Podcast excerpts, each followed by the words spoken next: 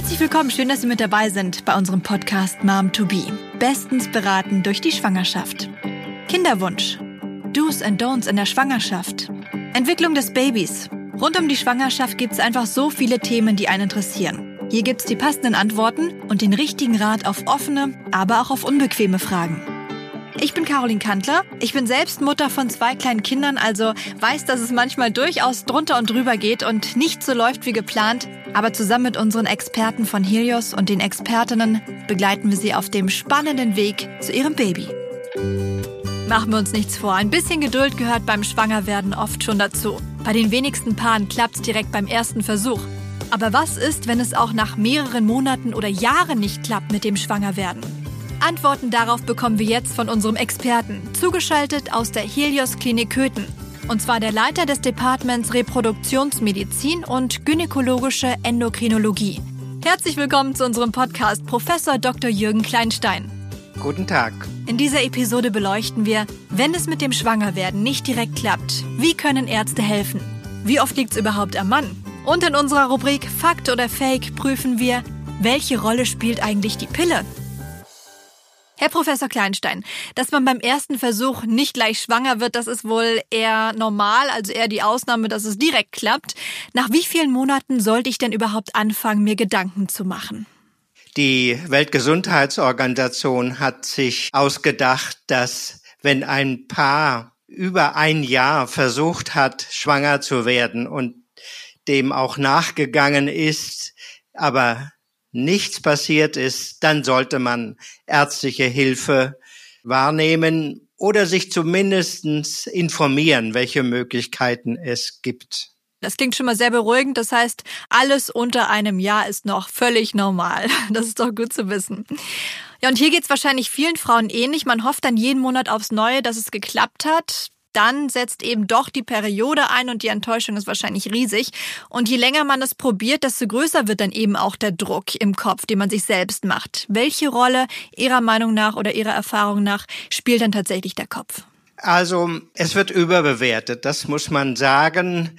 Es ist äh, natürlich so, dass der unerfüllte Kinderwunsch schon Stress auslöst und Stress ist ein Gegner des normalen Zyklus des Schwangerwerdens. Aber so viel Stress ist es dann meistens doch nicht, dass ganz normale, gesunde, physiologische Vorgänge dann nicht mehr klappen. Also es wird überbewertet, der Stress, aber man kann ihn auch nicht wegwischen. Der ist nun mal da bei den Paaren. Vielleicht liegt es dann eher daran, dass man sich dann gar nicht mehr so nahe ist, ne, wenn man zu viel Stress hat, dass es dann vielleicht eher darauf hinausläuft. Und welchen Einfluss würden Sie sagen, hat die Ernährung beziehungsweise sonst die gesamte Lebensführung auf die Fruchtbarkeit? Ja, das ist ja ähm, unser aller Problem in dieser Wohlstandsgesellschaft ist ein zu hohes Nahrungsangebot. Wir bewegen uns zu wenig. Das könnte vielleicht der Auftakt sein. Was könnte ich denn als Frau, aber auch als Mann tun, damit wir gesünder leben?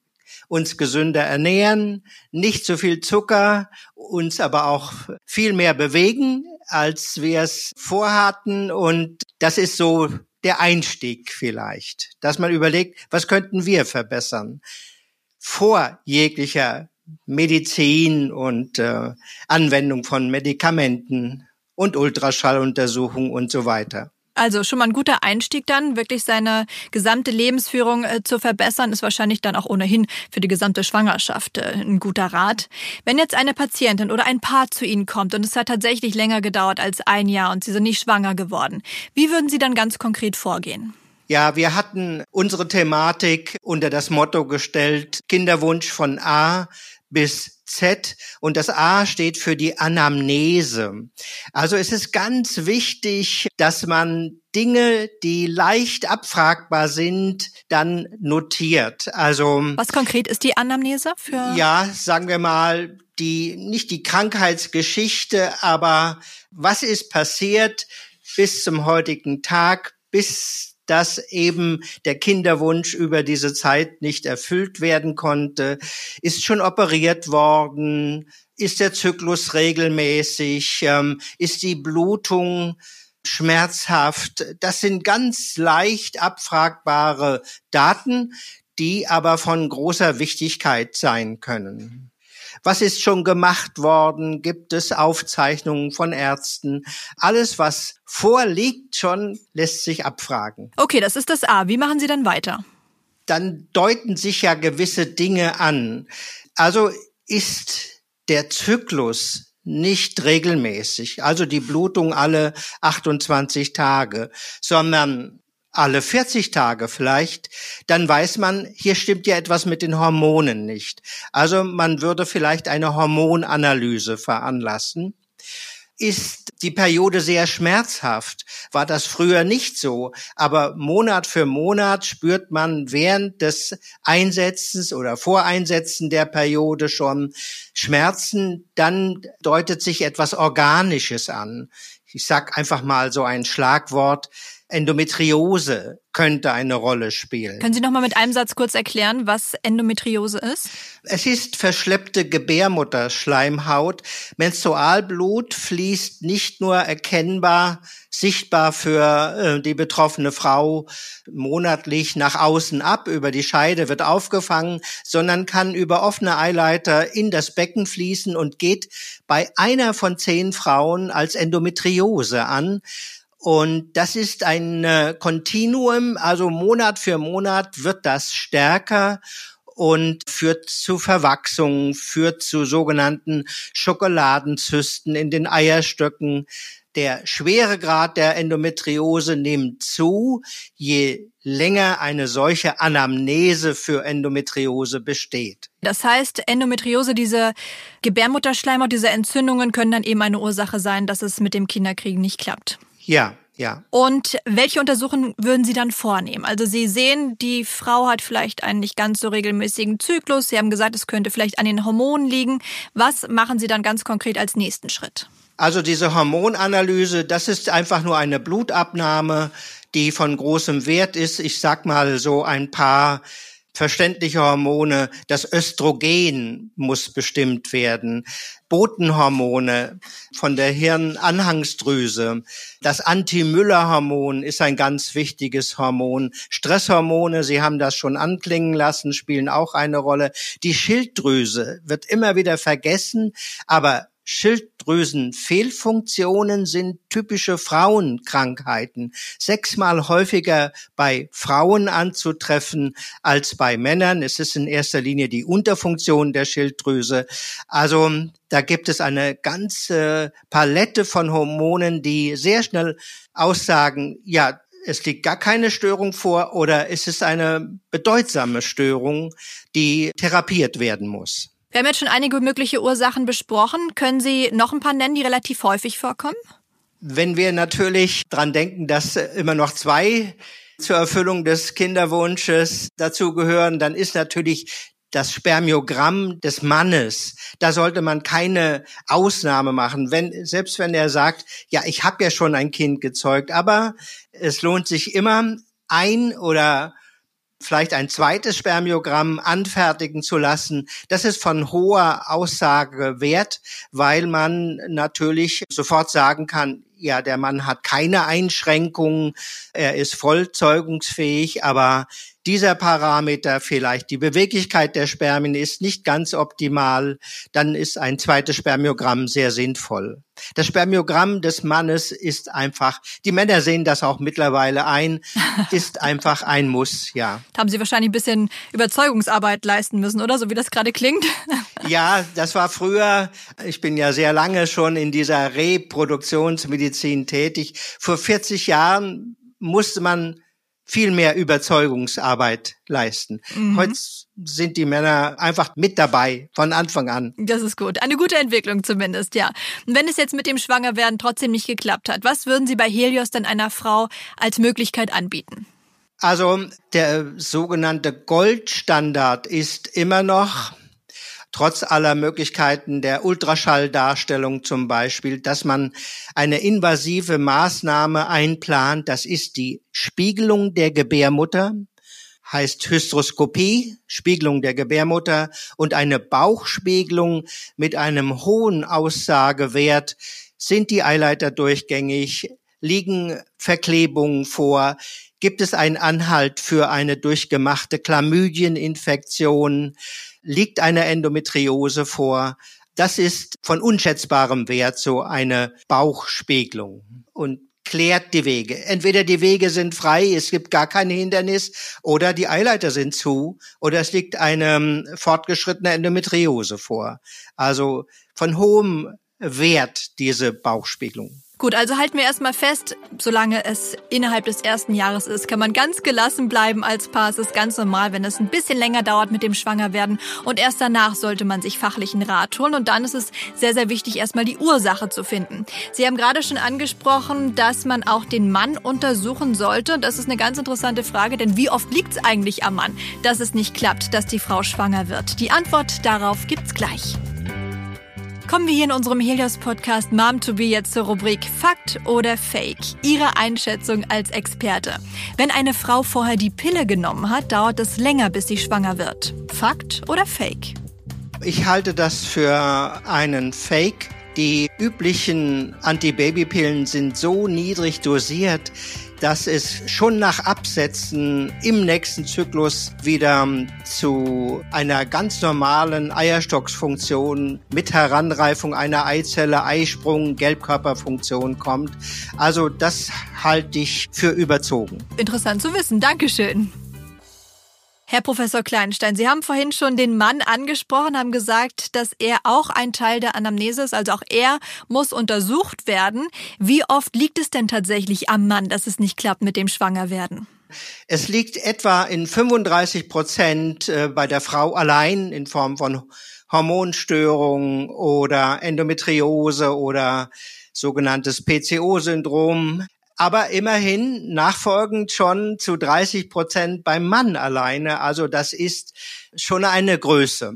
In etwa 30 Prozent ist es dann bei Mann und Frau ursächlich begründet. Bei fünf Prozent wird trotz aller diagnostischen Maßnahmen keine Ursache gefunden. Das ist die sogenannte ungeklärte Kinderlosigkeit, idiopathische Sterilität, so in unserem Jargon. Aber es darf nicht mehr als fünf Prozent sein. Ist das bei 10, 15, 20 Prozent, dann stimmt etwas mit der Diagnostik nicht, dann ist sie nicht ausreichend gewesen. Noch eine andere Frage, die mir auch in den Sinn gekommen ist, wie kann es denn eigentlich sein, dass es beim ersten Kind sehr schnell ging, dass man schwanger wird und dann das zweite auf sich warten lässt? Gibt es da ein Muster auch zu erkennen und eine Begründung? Ja, das ist sicher sehr mannigfaltig, weil zum Beispiel, ich, ich postuliere mal etwas. Das erste Kind konnte nur zur Welt kommen durch einen Kaiserschnitt, weil es verkehrt rum lag, weil es zu groß war. Aber dieser Status, also in der Anamnese einen Kaiserschnitt zu haben, bedingt, dass man bei dem nachfolgenden Kinderwunsch viel schlechtere Karten hat. Man hat eine, eine höheres Risiko für Endometriose zum Beispiel. Bei dieser Ge Entwicklung des Kindes per Kaiserschnitt ist sehr viel Blut in das Becken übergelaufen. Das ist nun mal so. Man verliert einen halben oder einen Liter Blut und dieses verschleppte Blut beim Kaiserschnitt, das geht als Endometriose an zum Beispiel. Oder der Kaiserschnitt hat äh, Verwachsungen nach sich gezogen. Oder die Narbe, die Kaiserschnittnarbe in der Gebärmutterwand ist nicht ganz exakt genäht worden. Das ist ein ganz neues Krankheitsbild. Das ist noch gar nicht so richtig definiert. Ich habe sehr viel damit zu tun, dieses auffällige Bild zu korrigieren. Also so ganz so harmlos ist der Kaiserschnitt und sollte nicht aus einer Gefälligkeit gemacht werden. Sollte immer gut überlegt sein. Also dann sollte man schon mal hellhörig werden, wenn es nicht klappt beim zweiten Kind und man beim ersten einen Kaiserschnitt hatte, das auf ja, jeden Fall ansprechen. Ja, ja. ja, Da sollte man zum Frauenarzt gehen und sich untersuchen lassen. Und wenn jetzt die Diagnose meinetwegen feststeht bei der Frau, warum es nicht klappt mit dem Schwangerwerden, was machen Sie dann weiter?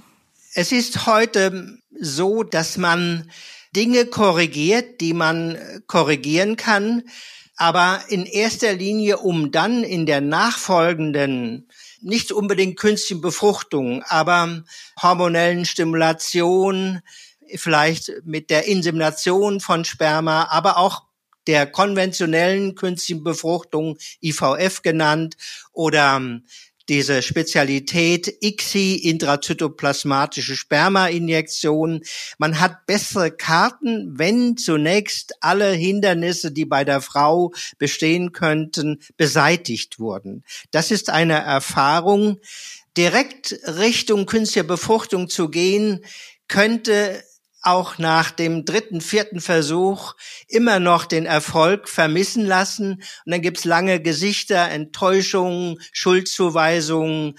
Und das kann aber vermieden werden. Es sollte die erste Maßnahme schon im Optimum stattfinden. Das heißt erstmal die Ursache beseitigen? Ja, ja. Wenn es jetzt Hormonstörungen sind, was würden Sie da zum Beispiel machen? Haben Sie da vielleicht einen Fall, der Ihnen einfällt? Ich ähm, bin in meinen Anfängen vor 40 Jahren noch mit einem Standardmedikament vertraut gemacht worden. Clomiphen heißt das. Das äh, gibt den Frauen auch einen Eisprung, wenn das das Manko war, wenn Eisprünge nicht nachweisbar waren. Aber es gibt ein neues Medikament. Es ist besser verträglich. Es ist auch erfolgreicher. Es heißt Letrozol. Also das ist eine Erfahrung, die ich in den letzten Jahrzehnten wahrnehmen konnte, dass bei diesen stimulierenden Medikamenten Innovationen bereitstehen, die den Frauen zugutekommen. Fällt Ihnen eine Frau ein, jetzt aus den letzten Wochen vielleicht, die das bekommen hat und dann tatsächlich schwanger geworden ist? Können Sie da vielleicht so eine persönliche Geschichte erzählen? Ja, ich will nicht zu weit ausholen, aber zu mir kommen viele Frauen, die haben den Wunsch nach einer Refertilisierung. Die sind sterilisiert, die Ehe hält nicht. Sie haben einen neuen Mann. Es ist der Trend zum jüngeren Mann und es sollen das neue Glück mit Kinderwunsch besiegelt werden. Die Frauen sind aber über all diese Maßnahmen eigene Kinder in der ersten Ehe, dann sterilisiert, dann das Rückgängigmachen einer Sterilisation, eine Refertilisierung. Dafür stehe ich bei Helios. Und dann ist man vielleicht doch 40 geworden und man will dann nicht mehr so lange warten und dann greift man zu diesem Letrozol. Also ich werde oft nach der Refertilisierung gefragt, können Sie mir auch nicht das neue Wundermittel verschreiben? und Gott sei Dank klappt es ja. Jetzt unlängst haben drei Frauen, ich habe nicht drei Frauen an einem Tag refertilisiert, aber am einen Tag haben drei Frauen mir gemeldet, dass sie schwanger geworden sind. Das sind natürlich auch für mich Glückstage dann. Ach toll, schön zu wissen, ja. So kann es dann auch enden, das macht doch Mut. Wenn jetzt diese Ursachen beseitigt wurden und eigentlich alles optimal läuft, es trotzdem nicht mit der Schwangerschaft äh, klappt, dann sollte man an künstliche Befruchtung denken oder was raten Sie dann? Ja, einfach dem auch geschuldet, dass die Durchschnittsfrau in Deutschland, die ist äh, mit dem ersten Kind, die ist 30 Jahre alt. Und da ist sie schon zehn Jahre weiter als ihr Fertilitätsoptimum sagen wir mit 20 hatte sie das überschritten. Man hat nicht mehr so viel Zeit etwa ab dem Alter von 35 geht es doch kleinschrittweise mit der Erfolgsrate nach unten, so dass eine 40-Jährige vielleicht noch eine Erfolgswahrscheinlichkeit hat von, sagen wir mal, 10, 15 Prozent und nicht von 30, 40, 50 Prozent. Also das Alter der Frau, nicht das Alter des Mannes, aber das Alter der Frau ist ein dominierender Faktor, der alles bestimmt. Wie viel Zeit habe ich noch?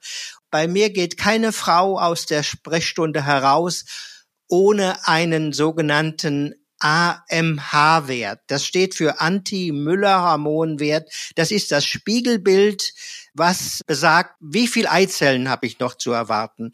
Er sollte idealerweise irgendwo zwischen eins und vier liegen, nicht bei 0,1. Dann ist die Zeit schon vorbei. Das klingt jetzt irgendwie ein bisschen ungerecht, dass es dann nur am Alter der Frau liegt. Welche Rolle spielt das Alter des Mannes? Hat das gar keinen Einfluss oder wird die Qualität der Spermien oder die Zeugungsfähigkeit, nimmt die auch ab? Also eigentlich nicht. Sie können das daran sehen, dass Vaterschaft im Alter von über 55 Jahren ein Teil unserer Gesellschaft ist. Zunehmend. Ich kenne noch Zahlen, da waren fünf Prozent der werdenden Väter 55 und älter. Dieser Anteil steigt Jahr für Jahr. Da sehen Sie, ein zeugungsfähiger Mann bleibt solange der Kreislauf es zulässt, zeugungsfähig. Also so eine Menopause des Mannes kann man nicht postulieren. Gut, dann wissen wir das schon mal. Also halten wir fest, wenn es mit dem Schwangerwerden nicht klappt, sollte man sich auf jeden Fall an einen Experten wenden, wenn es länger als ein Jahr gedauert hat und man immer noch nicht schwanger geworden ist. Und dann ganz wichtig, das Aufnahmegespräch und die Ursache zu finden. Und erst wenn die Ursache beseitigt ist und es trotzdem nicht geklappt hat, sollte man über künstliche Befruchtung nachdenken. Dankeschön, Herr Professor Kleinstein. Bitte, gern geschehen. In der nächsten Episode klären wir die Frage, wie sage ich es eigentlich meinem Chef? Eine Schwangerschaft verändert ja nicht nur das Privatleben, sondern auch im Job können einige Herausforderungen auf Sie zukommen. Darum zeigen wir in der nächsten Folge, wie Sie möglichst entspannt in das Gespräch mit Ihren Vorgesetzten gehen können und welche Rechte Sie als Schwangere haben. Schön, dass Sie mit dabei waren. Danke fürs Einschalten. Unseren Podcast Mom to Be können Sie natürlich gerne weiterempfehlen. Mehr Infos finden Sie auch online unter momtobe.de.